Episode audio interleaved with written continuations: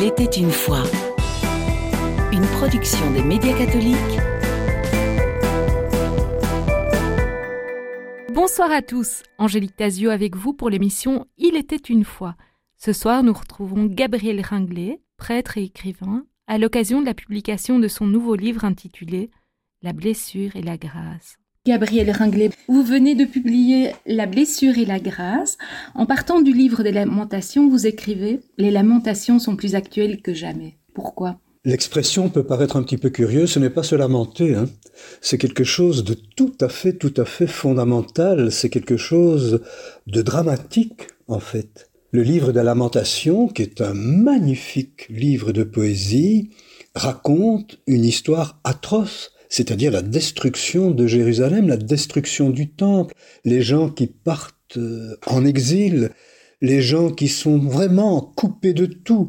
Donc c'est un des moments les plus tragiques qui soit, ça se passe il y a 2600 ans, et quand on voit l'actualité du monde aujourd'hui dans certains pays, l'actualité de l'Ukraine par exemple, nous sommes en plein livre des lamentations.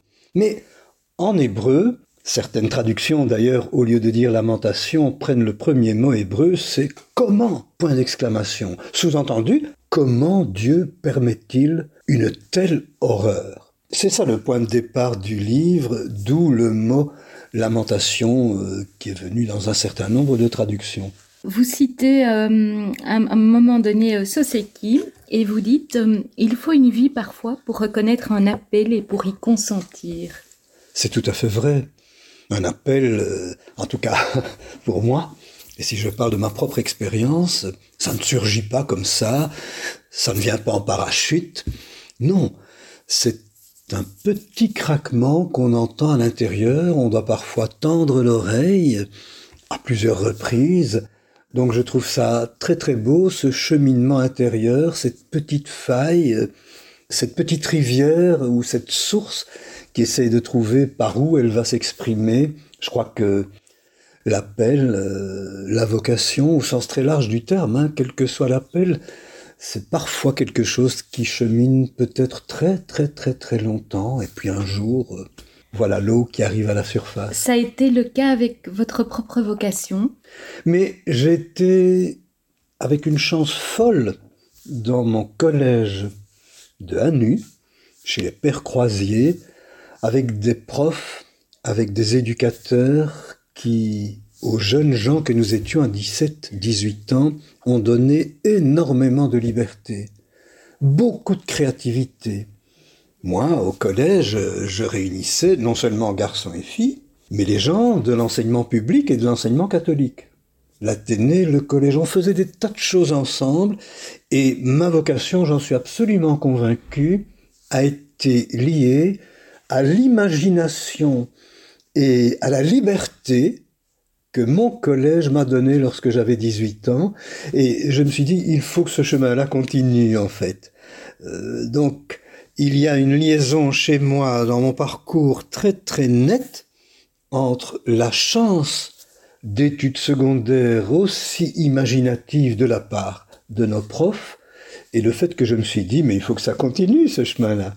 Et donc vous étudiez euh, en humanité latin grec ou Oui, euh, c'est ça. Avec euh, des profs de français et notamment un prof de réto, le père Joseph Bolly, qui a été tout à fait déterminant pour mon chemin vers la littérature, qui nous a fait découvrir par exemple toute la poésie africaine, ce qui n'était pas fréquent à l'époque. Donc vraiment des études secondaires qui ont été déterminantes, oui. Et puis après, vous êtes rentré en romane. Oui.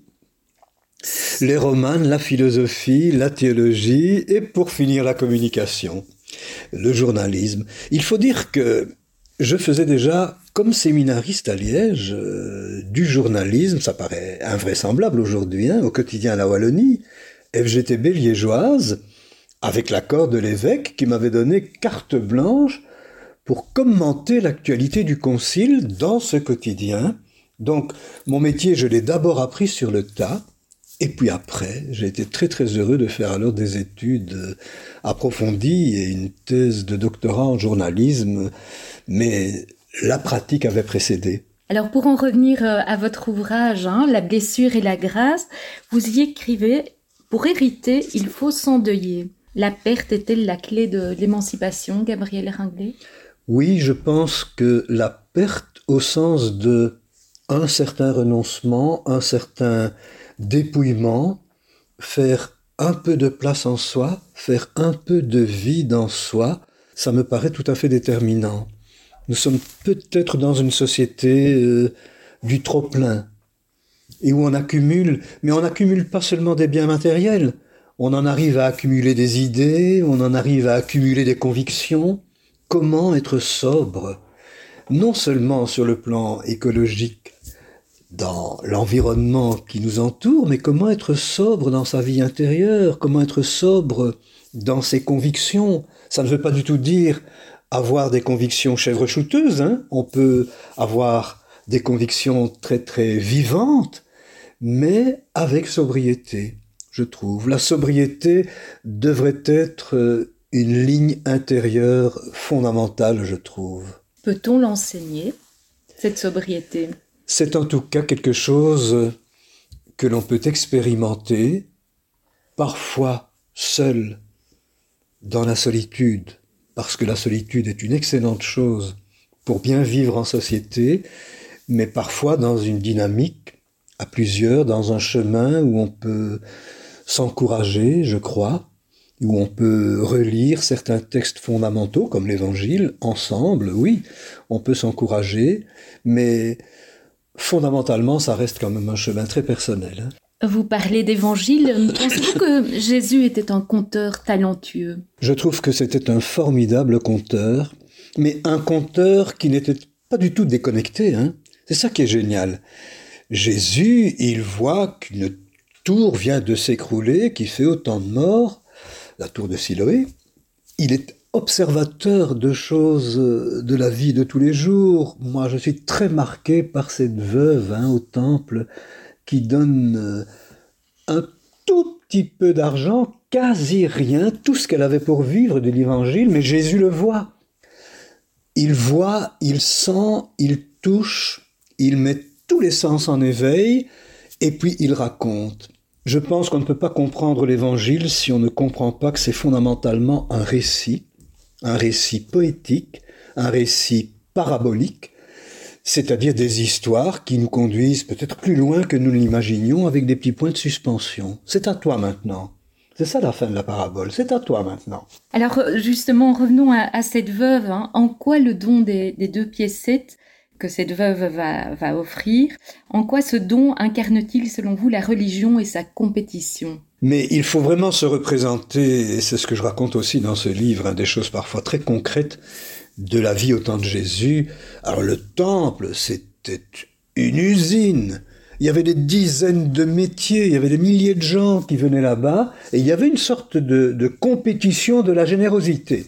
Hein Vous imaginez ça euh, Les prêtres qui sont tout près des troncs, où on jette l'argent, hein, comme dans le temps. Hein, sur les autoroutes, là, au péage, où on jetait de l'argent avant d'avoir des cartes bancaires, et les prêtres proclament la somme.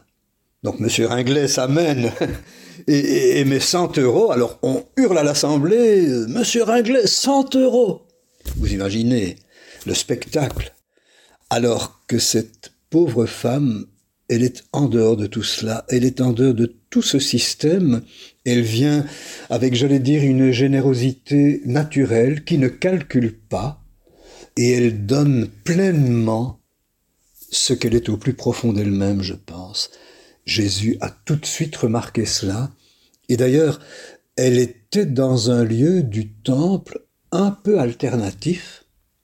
Et ça aussi, c'est magnifique, où justement on échappait au spectacle de la générosité. Alors vous, vous évoquez l'intériorité hein, et euh, je vais vous citer, vous écrivez lire les écritures par l'intérieur comme une expérience intime, comme si toute notre vie en dépendait.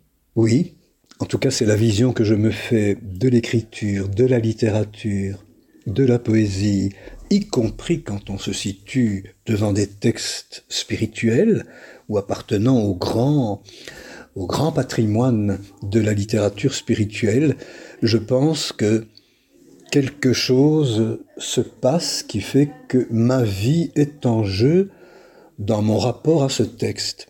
On ne lit pas la Bible, on ne lit pas l'Évangile innocemment, si j'ose dire. Ce n'est pas simplement pour se cultiver, ce n'est pas simplement pour avoir des arguments, ou que sais-je encore, ou pour discuter. Non, on lit et des choses vont se passer qui font qu'une vie peut être complètement bouleversée. Moi, j'y crois très très très fort, de manière assez large, hein, sur la force de la fiction par rapport à la réalité. Je vous prends un exemple. On parlait de vocation tout à l'heure. Oui, peut-être que parfois on peut prendre un chemin dans la vie parce qu'on a été marqué par quelqu'un. Je ne l'exclus pas du tout. Mais moi, je connais pas mal de gens qui soudain ont fait un choix, y compris par exemple la vie religieuse, la vie sacerdotale, ont fait un choix parce qu'ils ont été marqués par un personnage de fiction. Parce qu'ils ont été marqués par un héros dans un roman. Parce qu'ils ont été marqués par un poème. Donc je pense que l'imaginaire a une influence incroyable sur la réalité de ce qui m'arrive et qu'il faut donc prendre les textes, la littérature, les récits, les paraboles très très très au sérieux. Ils changent la vie. Alors vous écrivez aussi, souligne-t-on assez que si l'évangile est une écoute, un toucher, il est aussi un regard. En quoi l'évangile est-il un regard? Mais je suis bouleversé par la manière dont Jésus regardait ceux qui lui étaient confiés, et ce simple regard parfois bouleversait une existence, bouleversait l'existence de l'autre. Le toucher, le regard, l'écoute, ces trois choses-là qui, se combinent, qui se donnent la main, sont, sont tout à fait déterminants. J'ai un jour écrit un texte disant que nous devions absolument aujourd'hui relire l'Évangile à travers les cinq sens que ce soit les cinq sens qui nous guident dans cette lecture. C'est quoi le toucher? Qu'est-ce que ce toucher fait advenir? C'est quoi ce regard? Qu'est-ce que ce regard révèle? C'est quoi cette écoute? Donc, euh, je crois qu'il y a là une vision que j'ose appeler sensuelle, dans la mesure où ça met tous les sens en vie, dans la lecture de l'Évangile et qui est déterminante si on ne veut pas faire de ce texte simplement une référence abstraite. Non. Alors l'exégèse euh, occupe une place importante dans votre vie. Pourquoi est-il nécessaire d'actualiser le récit, et je vous cite, et de rafraîchir le texte? Mais parce que si on veut que ce texte reste vivant, qu'il continue, qu'il poursuive son chemin, il nous appartient de nous en emparer si l'évangile était un texte fixe, un jour Jésus a dit que les disciples ont pris des notes ou ont écouté ce qu'il racontait et en ont fait un récit, ça s'arrête, c'est figé, c'est terminé. Et puis quoi? Et moi aujourd'hui, je le relis comme une relique? Non. Euh, ce qui est magnifique dans un texte, c'est quand ce texte continue, c'est quand on peut le pénétrer, se le réapproprier. Et alors là, il faut être un peu exégète, parce qu'il ne s'agit pas de faire n'importe quoi. Ce n'est pas moi qui décide de réécrire les évangiles, si vous voulez. Il s'agit de partir du texte lui-même, d'en donner la meilleure interprétation possible, et puis de dire, et maintenant? Hein? Les béatitudes, c'est quoi pour moi aujourd'hui, maintenant? Vous écrivez aussi, dans une société où tout est quantifié, l'homme est en train de perdre sa mort.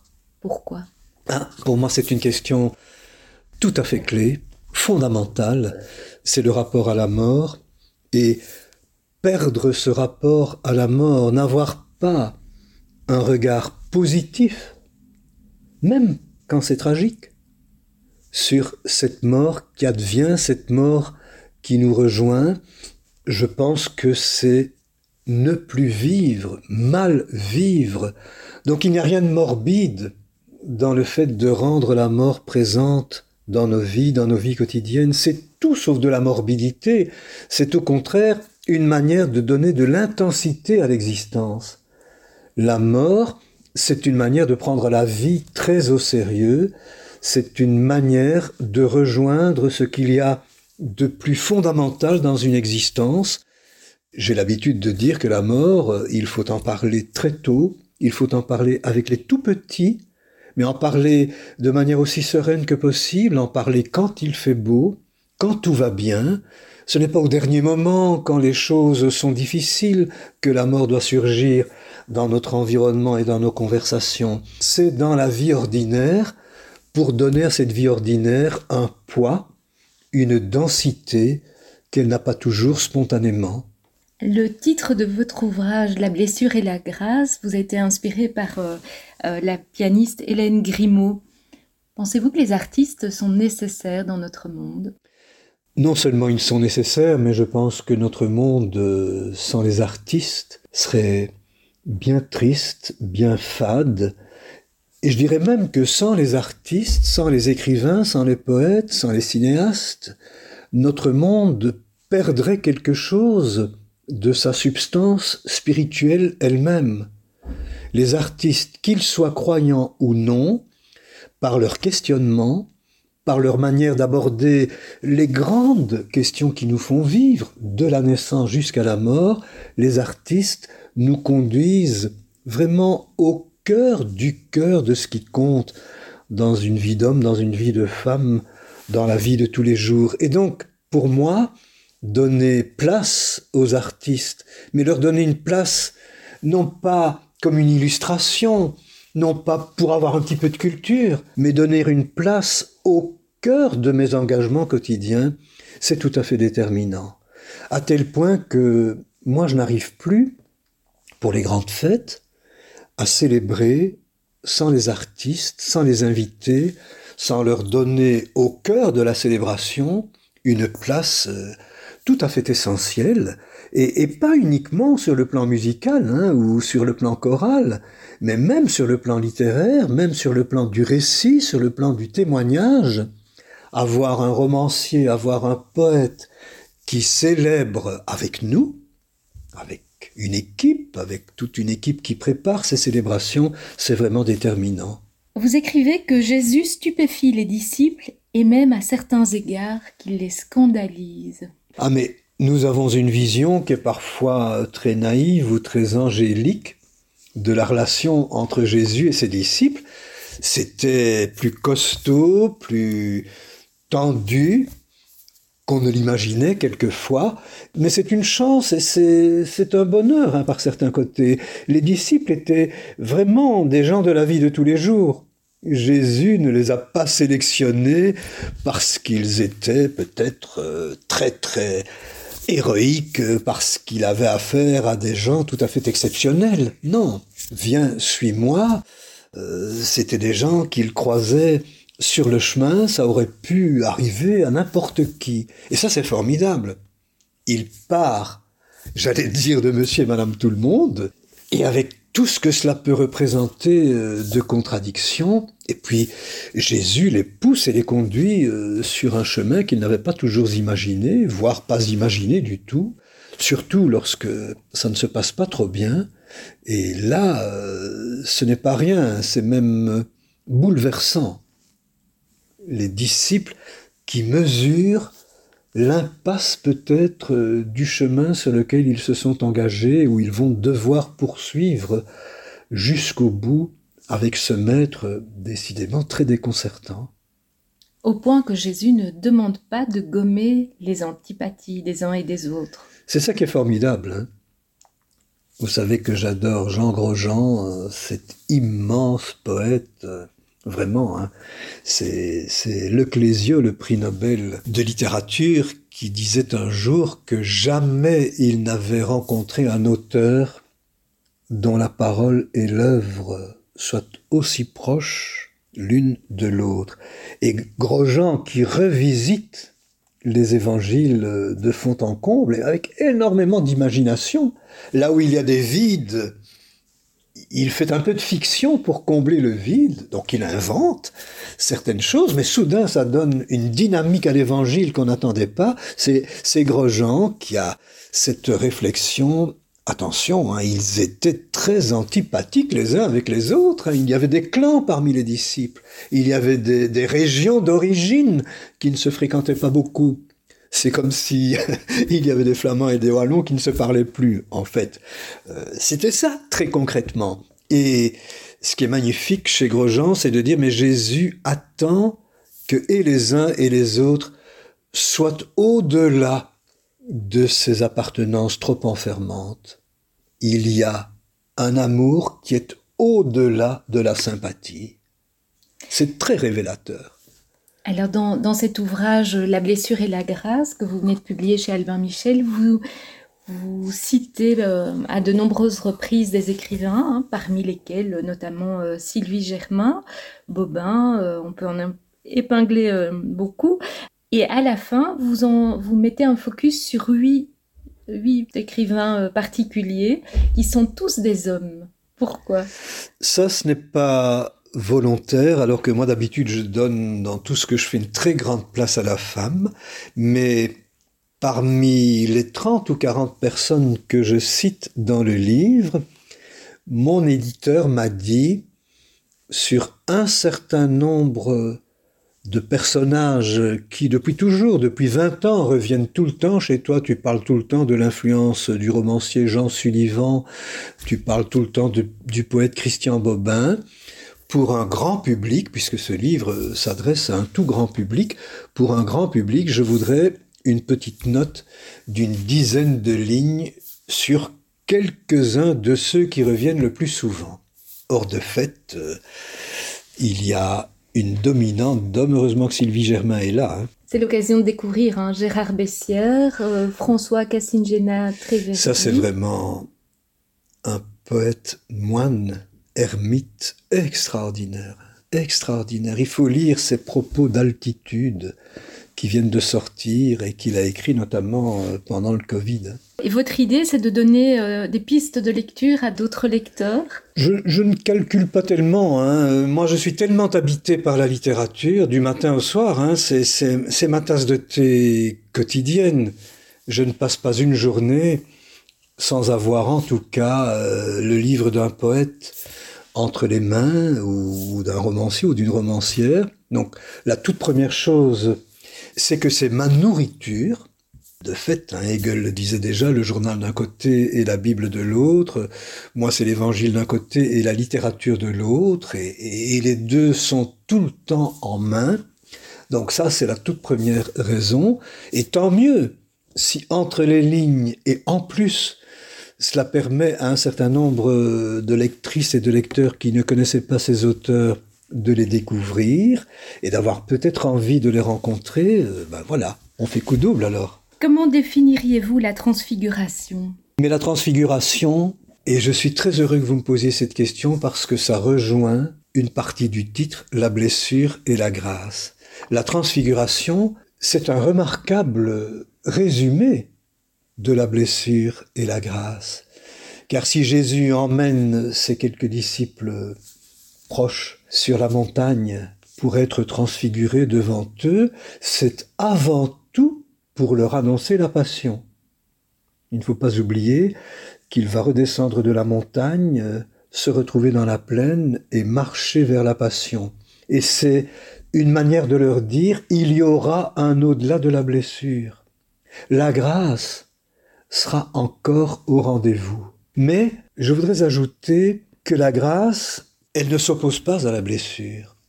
Elle est aussi dans la blessure on peut avoir le visage de quelqu'un en fin de vie qui est complètement défiguré et qu'une grâce s'en émane très fortement. Moi, j'ai vécu ça assez régulièrement en accompagnant des personnes en fin de vie, d'être habité par la grâce qu'elles m'offraient alors qu'on ne l'attendait pas du tout à cet endroit-là. Et vous pouvez avoir quelqu'un de très beau, de très lisse, une belle statue, et où la grâce n'est pas au rendez-vous. Donc il n'y a pas une relation entre grâce et perfection, entre grâce et beauté. Et, et c'est cela qui est si bien euh, dans la jonction des deux termes que Hélène Grimaud m'a suggéré, c'est de dire la grâce et la blessure, euh, sont très très proches. Et dans le fond, la transfiguration, c'est une très très belle synthèse de ces deux mots. Aimer et élargir le prochain. Élargir le prochain. Cela signifie quoi de s'ouvrir à la différence? Mais comment peut-on vivre sans s'ouvrir à la différence et sans aller au-delà de l'étroitesse de nos propres frontières C'est aussi une clé pour relire l'Évangile, c'est la manière dont Jésus a quitté sa propre identité, sa propre frontière. Il était à la fois quelqu'un de très incarné, de très situé, quelqu'un de Nazareth, quelqu'un de Galilée, oui, et en même temps, il allait au-delà de ses frontières, au-delà des frontières du temple, au-delà de sa propre religion. Jésus, bien avant des tas de débats que nous pouvons avoir aujourd'hui, nous montrait déjà ce que signifie se retirer à l'écart pour aller à la rencontre de l'autre, à la rencontre de celui qui est différent. Et moi, je trouve ça un formidable encouragement, mais une exigence aussi. Nous ne pouvons pas nous faire une vision étroite du prochain. C'est tellement facile de se plébisciter entre gens, j'allais dire, de la même secte, hein, ou de la même église, ou de la même communauté. Et alors on se reproduit. Mais au moment où on fait entrer l'autre, celui qui ne pense pas comme nous, celui qui va chercher ses références spirituelles peut-être ailleurs, celui qui se nourrit par un autre chemin, il y a quelque chose qui se passe, mais qui au décompte final est très très positif, parce que cela élargit notre propre chemin. Sortir de sa frontière à soi, ce n'est pas une perte par rapport à son identité. Je crois qu'au contraire, ça renforce la qualité de sa propre identité. Pour conclure, y a-t-il une citation euh, que vous aimeriez nous partager? La citation que j'aimerais peut-être partager, curieusement, elle vient de celle qui se trouve sur la couverture, qui s'appelle Catherine de Sienne, pour laquelle euh, j'ai une admiration sans borne, une grande mystique euh, du XIVe siècle, la première docteur de l'Église laïque. Laïque. C'était pas une religieuse, hein, Catherine de Sienne. Et à 29 ans, elle ose aller en Avignon parler au pape pour qu'il revienne à Rome.